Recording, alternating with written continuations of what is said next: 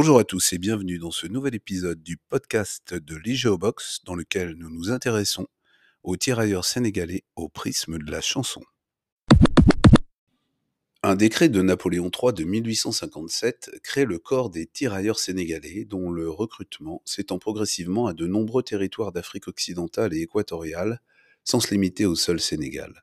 C'est donc par commodité qu'on désigne ces hommes comme des tirailleurs sénégalais. Jusqu'à la fin du XIXe siècle, ces soldats participent à la conquête et à l'occupation coloniale de l'Afrique. Pour moi, monsieur, rien n'égalait les tirailleurs sénégalais qui mouraient tous pour la patrie, autant béni des colonies. Autrefois à Colombéchat, j'avais plein de serviteurs noirs et quatre filles dans mon lit, autant béni des colonies. En 1910, Charles Mangin théorise l'utilisation des tirailleurs en Europe dans son ouvrage La Force Noire. Il obtient gain de cause puisqu'à partir de 1912, la conscription est introduite. Le 14 juillet 1913, les tirailleurs sénégalais qui défilent aux Champs-Élysées reçoivent un accueil enthousiaste de la part des Parisiens. Parmi les Sénégalais qu'on fit venir pour la revue, jour du 14 juillet se trouvait la chose connue. Un grand gaillard à la peau noire, fondant comme l'ivoire. Je vais vous conter son histoire dans cette chanson. D'abord voici le nom de ce brave garçon. S'appelait Boudou Badabou. Il jouait de la flûte acajou. Nous venons d'entendre un extrait de Boudou Badabou. Cette chanson coloniale, composée en 1913, sera interprétée au front devant des tirailleurs par le chanteur Félix Mayol. Le morceau met en scène un tirailleur venu défiler à Paris. Beau garçon, il subjugue le cœur des femmes et s'éprend d'une jeune modiste. Reparti en Afrique avec son unité, le malheureux trouve la mort. Le morceau porte un regard très ambivalent sur le tirailleur.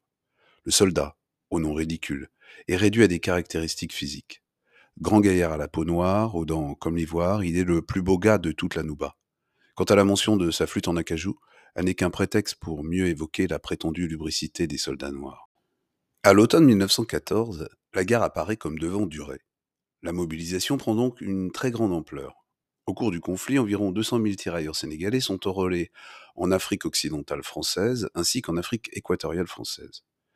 Une majorité d'entre eux, environ les trois quarts, se rend en Europe pour y former des unités dites indigènes.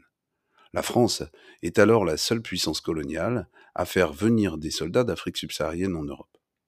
Les saignées des batailles et l'enlisement du conflit nécessitent un appel répété à l'Afrique. Or, cette mobilisation suscite de grandes résistances. En 1917, le président du Conseil, Georges Clémenceau, charge Blaise Diagne de convaincre 60 000 hommes de rejoindre les rangs de l'armée française contre un élargissement de leurs droits. En versant le même sang, vous gagnerez les mêmes droits, promet le député du Sénégal. C'est nous les Africains qui revenons de venant des colonies pour sauver la pâte. Nous avons tout quitté par un bourbifoy, et nous gardons au cœur une invincible ardeur car nous voulons porter haut et fier le beau drapeau de notre France entière. Et si quelqu'un venait à y toucher, nous serions là pour mourir.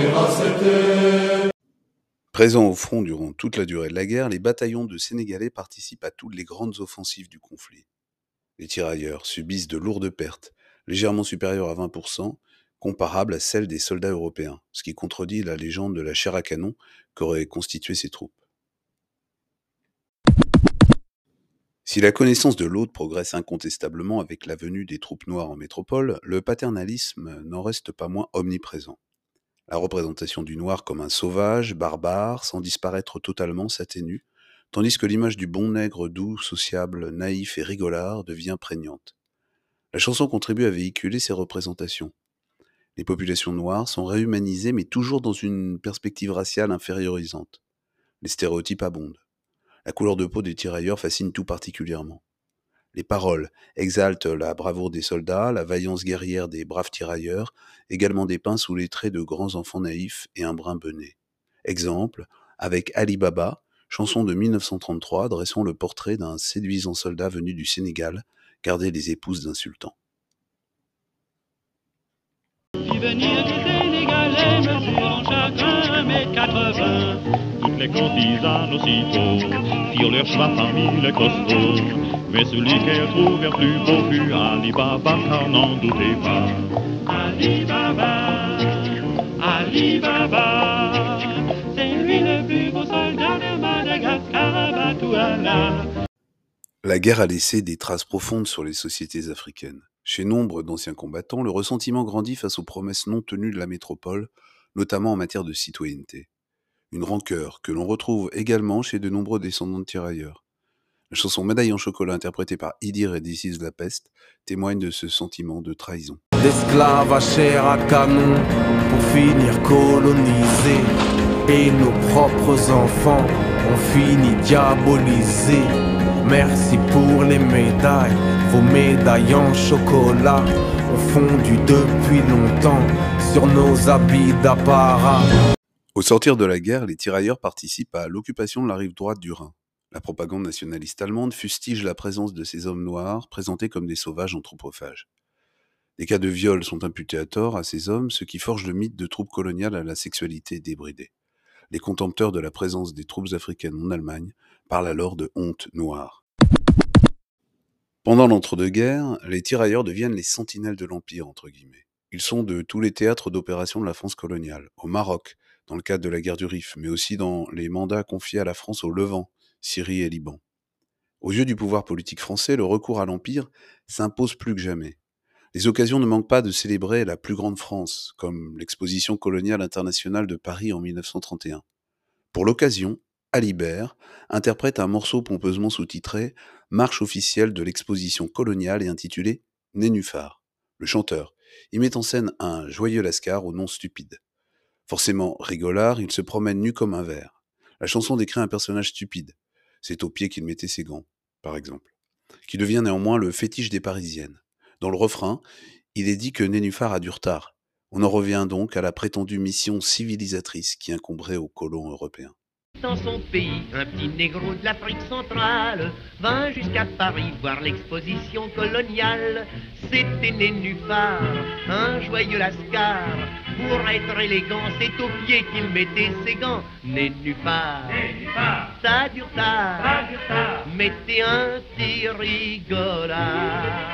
T'es nu comme un verre, tu as le nez en l'air et les cheveux en paille de fer. Au contraire, les poètes de la négritude dénoncent le racisme ou la condescendance dont sont victimes les tirailleurs. Dans son recueil Hostie Noire, Léopold Sédar Senghor promet Je déchirerai les rires banania sur tous les murs de France. Gaël Faye lui fait écho dans son morceau Lueur. J'essuie les crachats, j'arrache les murs de France, les sourires banania et nos enfants qui viennent seront dignes et debout, debout, dignes. Avec la montée des périls et l'entrée dans la Seconde Guerre mondiale, la France fait de nouveau appel aux soldats de l'Empire. Lors de l'offensive allemande, les unités de tirailleurs engagées dans la campagne de France paient un lourd tribut. Les Allemands réservent un traitement particulièrement dur aux soldats noirs. Faits prisonniers, ils sont souvent séparés des autres captifs et exécutés. Si les théories racistes des nazis expliquent cette violence déchaînée, elle trouve sans doute aussi son origine dans la réactivation du mythe de la honte noire. De nombreux tirailleurs participent aussi aux campagnes de la France libre. Les soldats se battent sur divers théâtres d'opération, de Bir Hakeim à la campagne de Syrie. Les soldats de l'armée d'Afrique et de la coloniale combattent en Tunisie, en Italie, participent au débarquement de Provence, avant d'entreprendre la remontée de la vallée du Rhône. Le titre Le bruit et l'odeur de Zebda rappelle le rôle crucial joué par les troupes africaines dans la libération de l'Europe, mais aussi l'ingratitude de la France à leur égard. On peut mourir au front et faire toutes les guerres Et beau défendre aussi joli drapeau Il en faut toujours plus pourtant y a un hommage à faire À se tomber à Monte Cassino Le bruit et l'odeur, le bruit et l'odeur du marteau À l'issue des combats, les soldats éprouvent une grande rancœur qui vient s'ajouter à d'autres motifs de mécontentement. À l'approche de l'Alsace et avant de pénétrer en Allemagne, on remplace les tirailleurs, des combattants pourtant aguerris et courageux, par des résistances intérieures. On parle alors de blanchiment. Faute d'équipement, les soldats noirs doivent donner leurs armes. De Gaulle sacrifie ainsi la présence des tirailleurs sur l'autel de l'unification des résistances. Un épisode terrible sur le plan symbolique, qui explique frustration et mouvement d'indiscipline naissant. Et t'es 45, les tirailleurs tombent pour la France, ils nous ont promis la liberté. Et comme d'hab, ils ont menti, comme Pétain, ils ont trahi, et de ça jamais on sera guéri. D'une part, les tirailleurs doivent attendre de longs mois leur rapatriement faute de navires disponibles. D'autre part, les autorités ne versent pas toutes les primes et soldes promises. C'est mesquinerie. provoque des mutineries ou des refus d'embarquement comme à Morlaix le 4 novembre 1944. C'est dans ce contexte qu'éclate la révolte des tirailleurs assemblés dans le camp de Tiaroy, près de Dakar, en novembre 1944. La troupe tire et provoque au moins 35 morts. C'est un massacre. À l'issue de la Seconde Guerre mondiale, les troupes de tirailleurs se professionnalisent. Le goût de l'aventure, la certitude d'une bonne solde et l'apprentissage d'un métier motivent la plupart des engagés. Les gouvernements de la Quatrième République utilisent ces soldats pour réprimer les grandes grèves de 1948, ou encore pour réprimer toute contestation à l'intérieur de l'Empire. Les tâches les plus ingrates incombent ainsi aux tirailleurs chargés des terribles répressions lors de l'insurrection de Madagascar en 1947, ou alors lors de la guerre d'Indochine et d'Algérie. Léopold Sédar Senghor, qui a dédié de sublimes poèmes aux tirailleurs, dénonce désormais les dogues noirs de l'Empire. L'image des tirailleurs se brouille, notamment au Maghreb. Tirailleur, tirailleur 1. Tirailleur, tirailleur 1. Tirailleur, tirailleur 1. Tirailleur, tirailleur 1. Et voilà, cet épisode est maintenant terminé, mais il aura une suite. En attendant, nous vous conseillons la lecture de Frères d'âme par David Diop, magnifique roman sur la guerre de 1914-1918, vu par un tirailleur, ou comment la violence des combats et l'horreur des batailles engendrent la folie. À bientôt!